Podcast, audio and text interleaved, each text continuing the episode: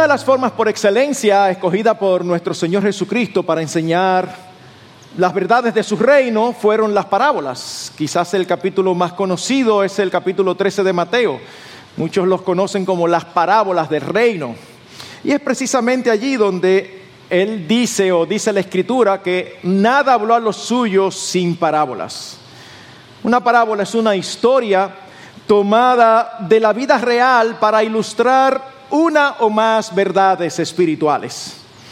Y en el día de hoy queremos acercarnos a la parábola que fue leída al principio de nuestro culto. Tiene una peculiaridad y es que solamente aparece en el Evangelio de Mateo. No estará registrada en ningún otro lugar. Y ahora en lugar de volver a leerle, leerla, permítanme relatarles cuál es su contenido. Se nos dice allí que había un hacendado que salió a contratar obreros a primera hora de la mañana. Y esta parábola de inicio se dice que ejemplifica, tipifica al reino de los cielos. Y dice que muy de mañana salió a buscar obreros para su viña, es decir, cerca de las seis de la mañana. Los judíos acostumbraban a dividir el día en dos, de 24 horas, 12 y 12, los 12 días de la noche, los 12, los 12 de la luz. Y empezaba generalmente a las 6 de la tarde y termina a las 6 de la mañana y empezaba a las 6 de la tarde. Así que tempranito encontró a un primer grupo a quienes contrató por un denario al día. Un denario era la paga normal no solamente para los jornaleros, sino también para los soldados. Era una paga justa, era una paga buena. Más tarde, como a eso de las nueve de la mañana, es decir, a la tercera hora del día, vuelve y sale a buscar más obreros y encuentra otro grupo. Pero hay una peculiaridad. A este grupo él no les ofrece un denario, sencillamente les dice, y también vosotros a la viña, y yo les voy a pagar lo que sea justo. A la hora sexta del día, es decir, las doce del mediodía, vuelve a salir, y luego a la hora novena, que son las tres de la tarde. Finalmente, a la hora undécima, es decir, a las 5 de la tarde, faltando apenas una hora para que el día de trabajo termine, vuelve y sale y encuentra a un grupo y le dice, ¿y qué hacen ustedes aquí? ¿Por qué están aquí ociosos? Y ellos le dicen, bueno, nadie nos ha contratado. Vengan también a trabajar en mi viña. Cuando llegan las 6 de la tarde al cierre de la jornada de trabajo, el señor de la viña ordena a su mayordomo que empiece a hacer el pago a sus obreros conforme a lo que enseñaba la ley de Moisés en Levítico 19:13. El salario de un jornalero no ha de quedar contigo toda la noche hasta la mañana aunque es una cultura lejana y un país diferente, nosotros podemos entenderlo perfectamente porque en nuestros, en nuestros países eh, hay muchas personas que trabajan el día a día, lo que nosotros aquí en República Dominicana llamamos los chiriperos. Ellos salen a trabajar y ellos consiguen cada día el sustento de sus familias. Por lo tanto, era eh, una muestra de justicia y estaba legislado por la ley que cada día se le pagara, que no le fuera a decir, no, mañana yo te lo doy. Vamos a arreglar cuentas. Ahora, la orden de pago incluía una instrucción poco convencional al mayordomo. Inicia pagando primero a los últimos que llegaron.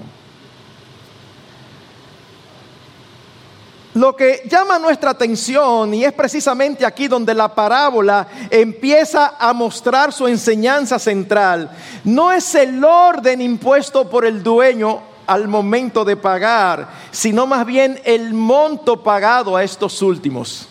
Apenas habían trabajado una hora y al momento de pagarle, ¿cuánto le pagan? Un denario. Es obvia la intencionalidad de pagarle primero a los últimos. Así todos verían que se le estaba pagando lo mismo acordado con los primeros. Si a primera si le pagan a los primeros, ellos abren, ven su denario y se van por ahí mismo y ni se enteran de lo que le pagaron a los otros. Cuando los primeros vieron la cantidad pagada a los últimos, inmediatamente pensaron que iban a recibir más.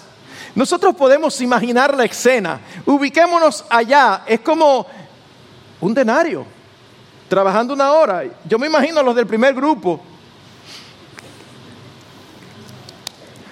Uno se puede imaginar la seña, los cruces de mirada, la emoción. Ya ellos estaban locos porque llegara el turno de ellos. El turno de ellos llegó. Y cuando llegó, ¿qué se les pagó? Un denario. Cuando ellos vieron eso, inmediatamente reaccionaron. Y a pesar de que habían recibido lo acordado, ellos se molestaron porque no recibieron lo acordado, recibieron lo acordado, no lo que ellos se habían imaginado en sus propias mentes.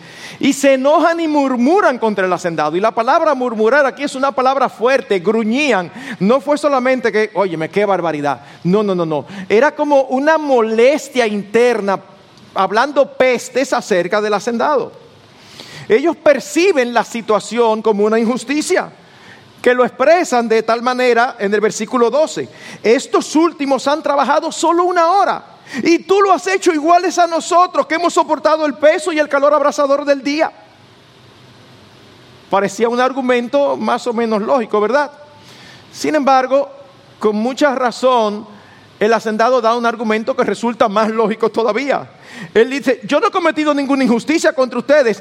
¿Cuánto nosotros acordamos? Un denario. ¿Cuánto yo le estoy pagando? Un denario. Entonces, ¿cuál es el problema? No hay ningún problema. Y añade, ¿no me es lícito hacer lo que quiero con lo que es mío? ¿O es tu ojo malo porque yo soy bueno? Y entonces tenemos el epílogo, que ya no es la parábola, sino la conclusión de la parábola en el versículo 16, donde dice, así los últimos serán primeros y los primeros últimos. Así que esta es la parábola. La pregunta es, ¿cuál es la enseñanza? Pastor, por eso es obvio porque usted acaba de decirla. Claro, versículo 16. Los últimos serán primeros y los primeros últimos. Ah, ok, vámonos. No, porque a fin de cuentas, ¿qué es lo que eso significa? Nosotros sabemos lo que quiere enseñar, está muy claramente expresado, pero ¿qué es lo que significa? Bueno, para que nosotros entender es indispensable que nosotros vayamos al contexto. Recuerden que nuestras Biblias, para ayudarnos, y es muy útil, después de muchos años se les puso capítulos y versículos, pero eh, eh, es, es una historia corrida y a veces esas divisiones pueden hacernos olvidar que hay cosas que están relacionadas con lo del capítulo anterior. En Mateo capítulo 19, versículos 16 al 26, se relata la historia de un joven rico que se acerca al Señor preguntando cómo podía obtener la vida eterna, es decir, preguntándole a Jesucristo cómo puedo ser salvo. El Señor habla con él largamente y al final de la conversación, este joven, en lugar de entregar su vida a Cristo, en lugar de convertirse, dice versículo 22 que se fue triste porque era dueño de muchos bienes. Esto motivó al Señor a volverse a sus discípulos y a decirle, es difícil que un rico entre al reino de los cielos. Ajá, ¿qué tan difícil? Mira, es tan difícil como pasar un camello por el ojo de una aguja. Y los discípulos dicen, ah, no, pues casi imposible. Y el Señor le dice, para los hombres es imposible, pero para Dios todo es posible. Ustedes saben cómo era Pedro, ¿verdad? Todo el tiempo ahí maquinando y pensando. Y Pedro dice, pero este lo tenía todo y se perdió. Señor, ¿y nosotros? Nosotros le hemos dejado todo y te hemos seguido. Es como, Señor, pero digno de nosotros porque nosotros hemos hecho algo. Y el Señor, aparte de otras cosas, le dice, no te preocupes, Pedro, ustedes van a recibir cien veces más y aparte de eso van a recibir la vida eterna. Gloria a Dios. E inmediatamente después dice, de decirle a Pedro eso, le dice, pero, Pedro, ustedes van a recibir cien veces más y la vida eterna, pero no malinterpretes, muchos primeros serán últimos y los últimos primeros. Fin del capítulo 19. ¿Cómo empieza el capítulo 20? Diciendo, así, en otras palabras, de igual manera a lo que yo acabo de decir, el reino de los cielos es semejante. Así que nosotros podemos ver la parábola como un sándwich dentro de los dos panes donde está la declaración de la idea central. Los últimos serán primeros y los primeros serán últimos. Así que los demás apóstoles y Pedro se iban a sentar con el Señor Jesucristo para juzgar al Señor. Iban a recibir cien veces más, iban a heredar la vida eterna. Pero eso no ocurrirá por lo que ellos habían hecho o por lo que ellos habían dejado de hacer, sino por la gracia y la bondad de Dios. Y como no depende del hombre, sino del Señor, es por eso que algunos serán primeros y otros serán últimos. El orden se puede revertir. Es como si Cristo quisiera recordarles que no deben enorgullecerse, pues al final eso no depende de sus obras, porque el Señor salva como y cuando Él quiere. Yo sé que es una declaración que molesta a los hombres, pero nos molesta por nuestro orgullo, porque nos encanta tener el control. No Tú y yo no tenemos el control. El control lo tiene Dios. Y repito, Dios salva como y cuando Él quiere. Alguien lo expresa de esta manera. Sin importar cuáles sean las circunstancias de los hombres cuando llegan a Cristo, o cuán bien o mal podrían servirle después de llegar a Él, recibirán la misma salvación gloriosa. Esa es la gran verdad que se nos enseña en esta porción. Los convertidos a la hora undécima del día serán tan salvos como los convertidos muy de mañana. En otras palabras, otro dice, una fe en Cristo auténtica, aunque haya nacido hace solo un día, justifica a un hombre delante de Dios tan plenamente como la de alguien que haya seguido a Cristo durante 50 años. Wow, eso es eh, impresionante. El ladrón en la cruz murió justamente por sus pecados. Los apóstoles murieron injustamente por su fidelidad al Señor. Y sin embargo, al final, ambos recibirán la misma gloriosa salvación. Porque todos los creyentes, sin excepción, recibirán gloria, honor e inmortalidad. Todos. Claro que habrá recompensas y galardones. No es de eso que se trata. La escritura lo dice en, en segunda los Corintios, en primera los Corintios 3 y en Apocalipsis 22. Pero en cuanto al estado de la salvación será exactamente igual para todos. Así que esta es la idea del pasaje. Ahora, de esta idea central se desprenden varias enseñanzas. En primer lugar, en primer lugar, esto es así porque Dios es el soberano, el dueño y el Señor sobre toda su creación. Repetimos, Él salva como y cuando Él quiere. Y esto en nada elimina la responsabilidad humana. Pero debemos recordar que Él es el propietario del universo. Él tiene control absoluto sobre su creación. Él tiene el derecho de reinar. Es su derecho, no el nuestro. Nosotros lo vemos expresado en la parábola cuando le dice a los jornaleros, yo quiero darle a este último lo mismo que a ti, eso es lo que yo quiero. ¿Por qué? Porque eso es mío. No me es lícito hacer lo que quiero con lo que es mío. O sea, eso no es mío, sí, yo hago con lo mío lo que yo quiera. Eso es lo que el Señor está diciendo. Hermanos, es Dios quien inicia la salvación. Fue el dueño de la viña quien salió a buscar a los trabajadores necesitados. Fue el dueño de la viña el que le ofreció trabajo. Dios tiene misericordia de quien Él quiere y cuando Él quiere. Eso es precisamente lo que nos dice el apóstol Pablo en Romanos capítulo 9, versículo 15. Porque Él dice a Moisés, tendré misericordia del que tenga misericordia y tendré compasión del que yo tenga compasión.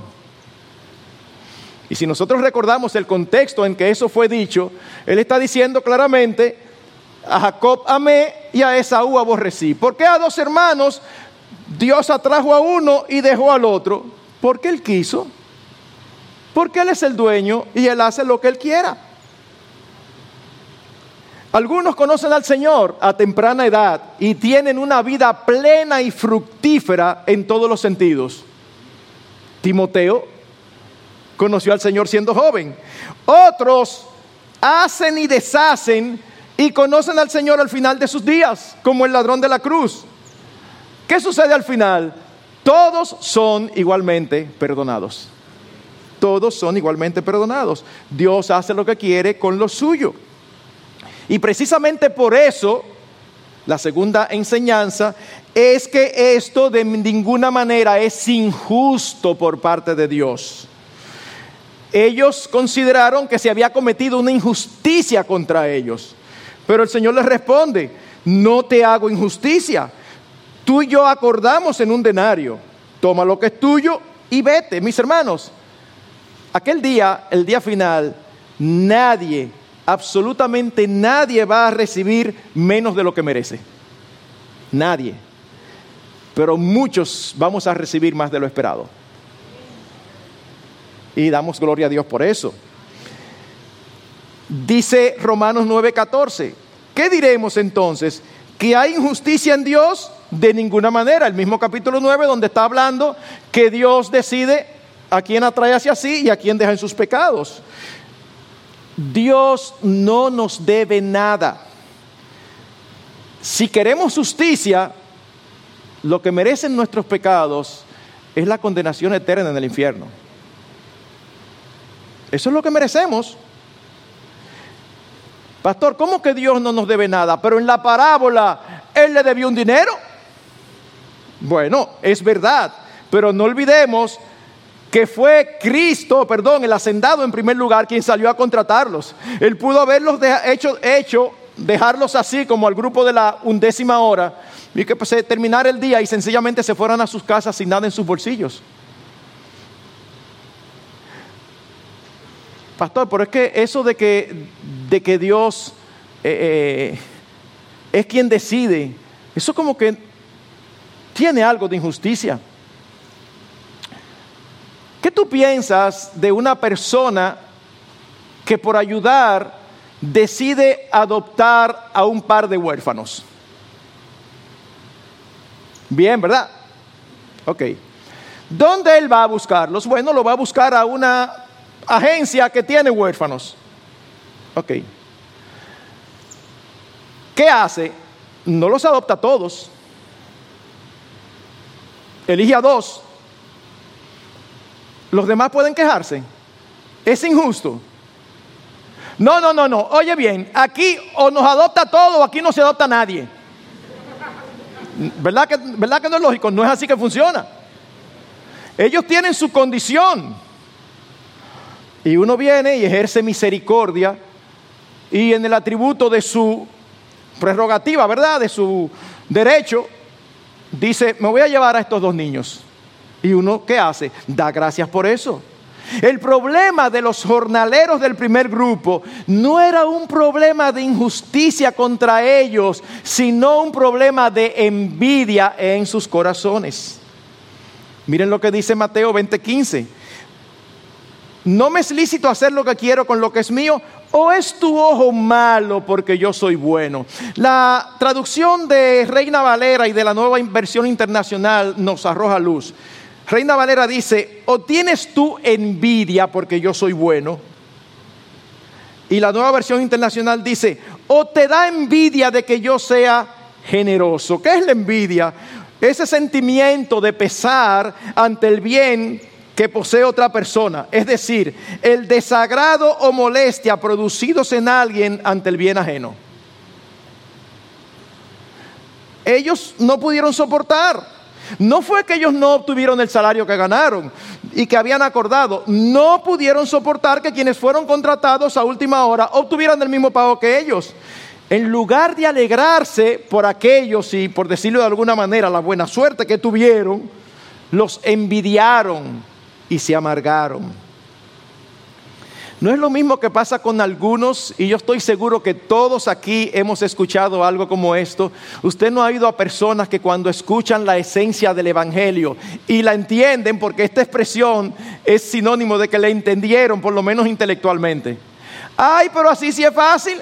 Tú haces lo que te da tu gana y después nada más te convierte y ya, ajá. Y todo lo que tú hiciste.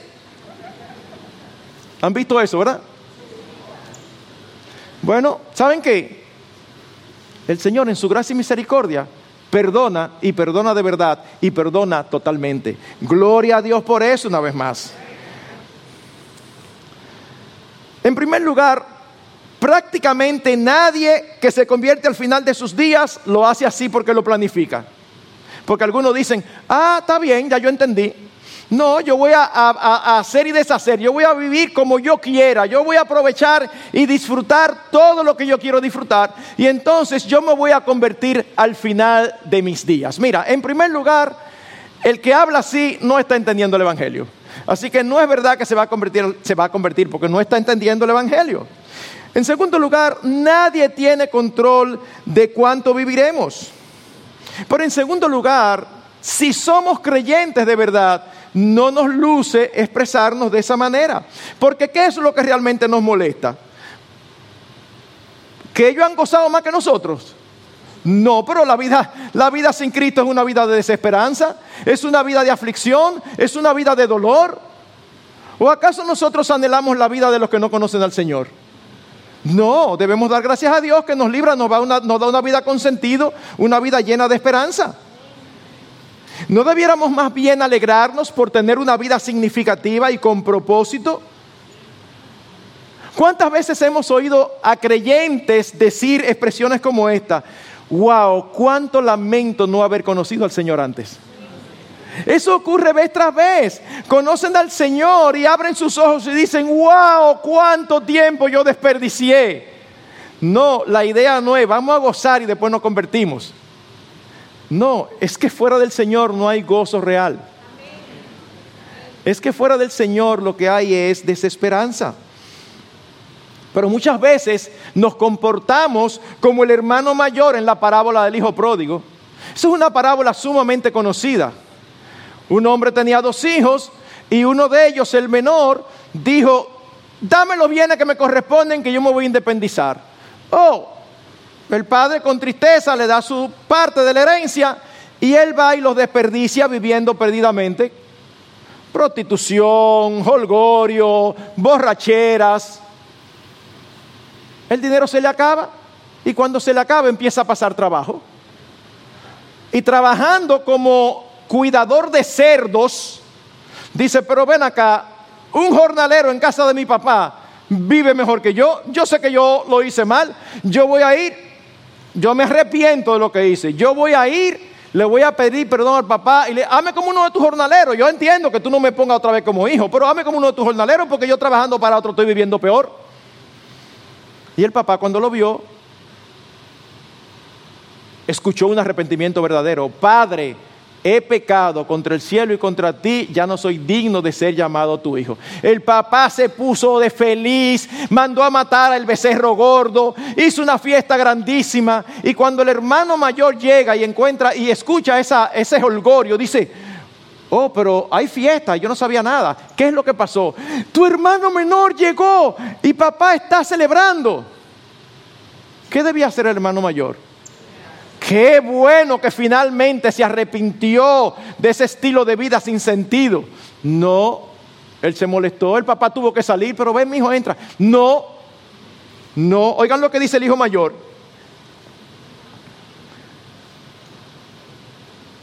Mira, por tantos años te he servido y nunca he desobedecido ninguna orden tuya, lo cual tiene que ser mentira, porque nadie vive así. Pero él pensaba que sí. Y sin embargo, nunca me has dado un cabrito para regocijarme con mis amigos. Pero cuando vino este hijo tuyo, que ha consumido tus bienes con rameras, mataste para él el becerro engordado. ¿Sabe lo que este hombre estaba haciendo? Lo mismo que los jornaleros. Los has hecho iguales a nosotros que hemos soportado el peso y el calor abrasador del día. El problema no es lo que tú estás haciendo con nosotros, el problema es lo que tú estás haciendo con los otros. Y eso es problema tuyo, problema mío. De ninguna manera. Hermanos, envidiar lo que otros reciben es insensato. Dice la escritura que cada vez que un pecador se arrepiente, Dios es glorificado y hay gozo en la presencia de los ángeles. ¿Y dónde dice la escritura eso? Bueno, ahí mismo en Lucas 15. Lucas 15 es un capítulo donde quiere enfatizar el gozo que hay cada vez que se encuentra a un perdido. Empieza hablando de una oveja perdida, luego habla de una moneda perdida y termina con la parábola del hijo pródigo, un hijo perdido.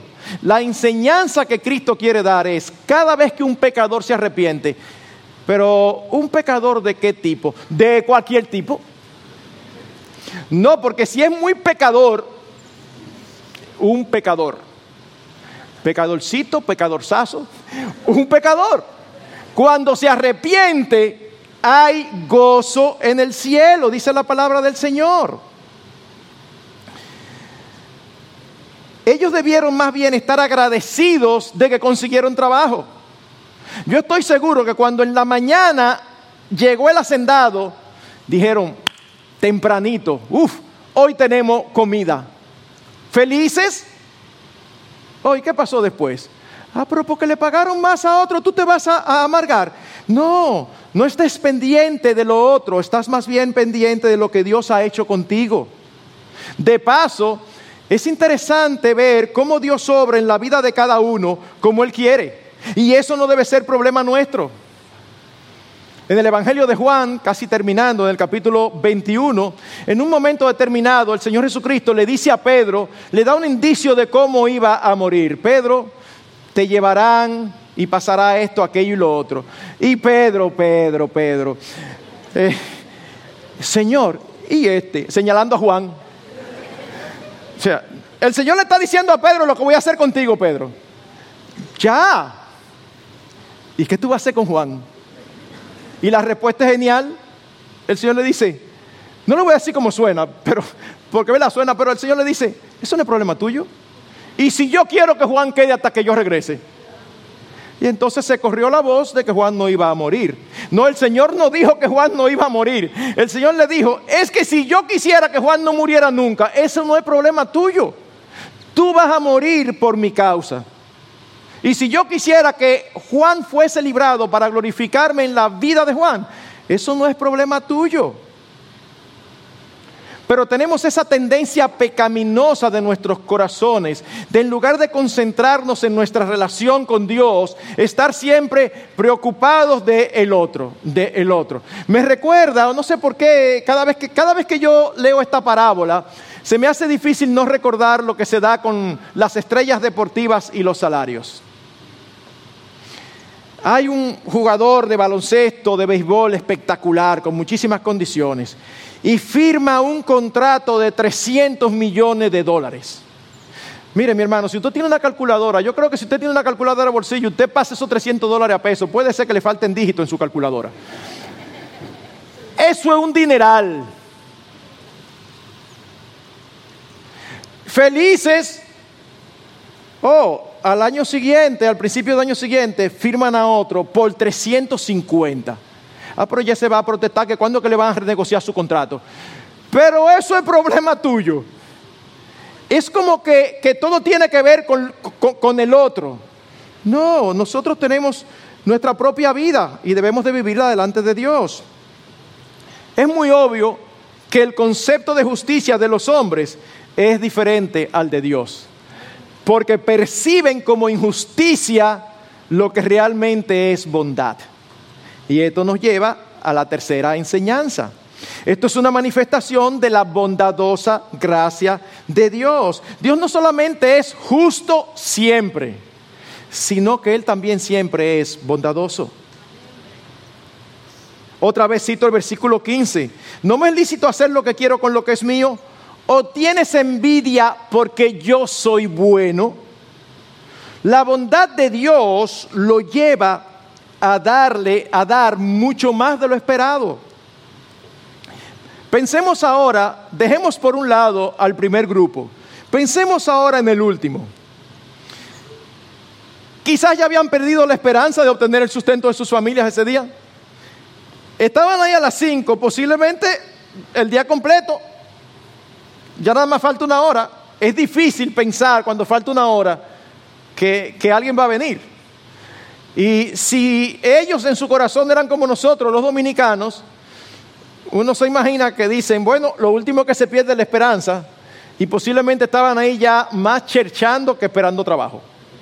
En otras palabras, estaban más, ya estamos aquí, bueno, pero humanamente hablando, era muy difícil que a esa hora del día ellos obtuvieran trabajo.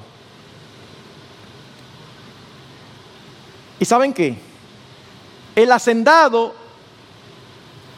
muy posiblemente los contrató no por lo que pudiera sacar de ellos sino porque necesitaban el trabajo, por compasión, por bondad. En ese momento el hacendado no estaba pensando en las ganancias, sino en las personas.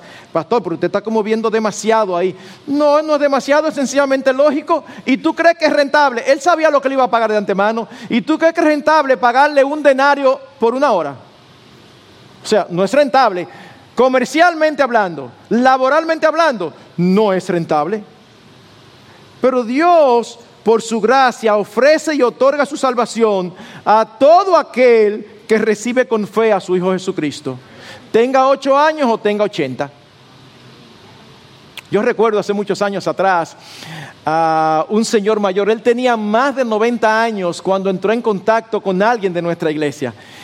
Y se le predicó el Evangelio y él conoció al Señor a los noventa y pico de años. Y a nosotros nos encantaba porque uno veía su vida y uno decía, las personas mayores no cambian. Era, impresionante. Uno, por su forma, por su testimonio, uno no tenía duda de que él había conocido al Señor. Y no recuerdo cuánto duró, llegó casi a los 100. Y uno dice, wow, Señor, qué misericordia. Después de una vida desperdiciada, lo alcanzaste a los 90. Si a nosotros se nos paga lo que merecemos, nosotros pereceríamos. ¿Ustedes recuerdan lo que dice el profeta Jeremías en Lamentaciones 3:22? Reina Valera dice, por las misericordias del Señor no hemos sido consumidos porque nunca decayeron sus misericordias, grande es su fidelidad. Tú y yo no hemos sido consumidos por la gracia, la misericordia y la bondad de Dios. Dios no solamente nos permite vivir y abrir los ojos cada día en su mundo, sino que muestra su bondad y su amor para con nosotros, en que siendo aún pecadores, Cristo murió por nosotros. La escritura enfatiza vez tras vez que la salvación de pecadores como nosotros solo puede ser posible por un gran acto de amor del Padre al entregar a su Hijo en nuestro lugar. Ahora, cuando nosotros escuchamos esta parábola y escuchamos de el derecho del Señor sobre su creación, quizás pensamos que nosotros no tenemos responsabilidad. Pero mis hermanos, y esta es la cuarta y última enseñanza, de ninguna manera se elimina la responsabilidad humana. El hombre es responsable de obedecer a Dios, de responder a su llamado, de responder a su invitación. Una cosa es ser reclutado a la hora undécima porque nadie los contrató y otra muy diferente, rechazar la oportunidad de ir a trabajar en la viña por cualquier razón. Es decir, algunos escuchan las buenas nuevas del Evangelio más tarde que otros, pero todos somos responsables de obedecer cuando eso ocurre. Es un grandísimo error sacar como conclusión de esta parábola que entonces es mejor esperar para bien tarde en la vida, para ser contratados. Es decir, es mejor esperar para arrepentirnos y recibir al Señor Jesucristo como el Señor y Salvador que Él es. Leí la historia real de una persona que cuando tenía 30 años dijo lo siguiente, Pagaría una fortuna por sentir lo que hace 10 años cuando una pequeña cosa me impidió ser cristiano. Su hermana lo escuchó y le dijo, ¿y qué fue lo que te le impidió? Y él dijo, es que estaba iniciando mi negocio. Y ella le respondió, bueno, pero ya tu negocio está establecido y prosperando.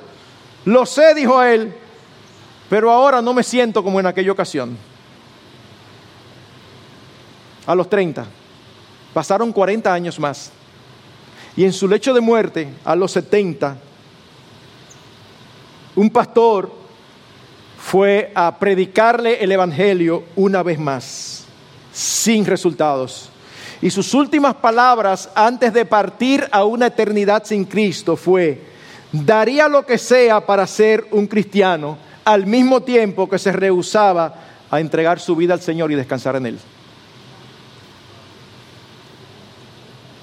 Nadie puede asegurarse que tendrá la oportunidad antes de morir.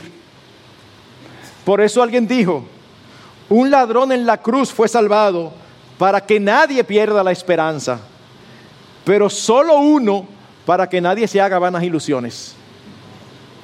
Es por eso que la Escritura dice, hoy es el día de salvación, hoy es el día aceptable. Permítanme concluir.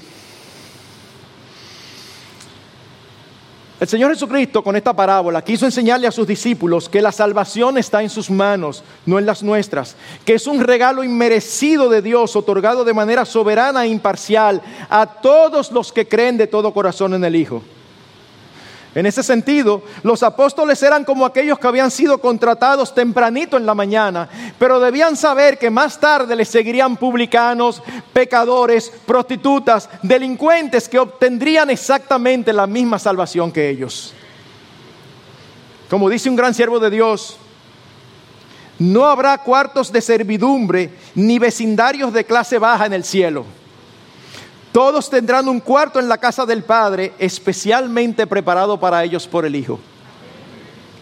Todo creyente es un hijo de Dios y heredero con Cristo. Y todo creyente es bendecido con toda bendición espiritual en los lugares celestiales en Cristo. No es que todo creyente recibirá una parte igual, sino que todo creyente recibe igualmente la totalidad de la gracia y la bendición de Dios. Pregunto, ¿Es por esto Dios injusto o es más bien lleno de gracia y bondad? ¿Qué tú deseas en tu vida de parte de Dios? ¿Tú quieres justicia o tú quieres misericordia? Yo no quiero justicia, aunque por la gracia de Dios me ha sido imputada la justicia de Cristo y puedo descansar tranquilo en ella. Pero mis hermanos, yo repito, y mis amigos, yo repito, si quieres justicia, o si hubieras recibido justicia, ni siquiera estarías aquí hoy. Cada día que amanece y tú abres tus ojos y estás vivo, eso no es una manifestación de justicia, porque no merecemos estar vivos. Es una manifestación de gracia, es una manifestación de misericordia, es una manifestación de bondad de Dios. Si hubiésemos recibido justicia, debimos haber perecido hace tiempo por nuestros diarios pecados y continuos contra el Dios santo, justo y bueno. Así que cada día que abras tus ojos, míralo como una oportunidad más que Dios te está dando para enmendar tus caminos y para colocarte bajo la gracia y la misericordia de Dios, manifestada en la entrega de su Hijo para salvar a los que nunca podrían hacerlo por sus propias fuerzas. Nosotros no sabemos de los demás, pero algo es claro. Hoy, en este momento, el Señor de la viña, de la viña les ofrece trabajo a los que todavía no han sido contratados hoy. Y tú no sabes si es la hora undécima de tu vida. Deja tu orgullo, ven a Cristo, arrepiéntete y entrégale tu vida. Al final recibirás el mismo denario que alguien como nuestra amada hermana Doña Rica que estuvo 44 años de fidelidad. Hoy es el día aceptable, hoy es el día de salvación. Otros nunca han tenido la oferta, pero tú la tienes hoy. Y si no la aceptas, nunca jamás tendrás excusas. Cristo te está permitiendo venir a Él. Ven a Cristo en arrepentimiento y fe. Y seguro, sin ninguna duda, serás salvo de tus pecados por toda la eternidad. Recibirás tu denario.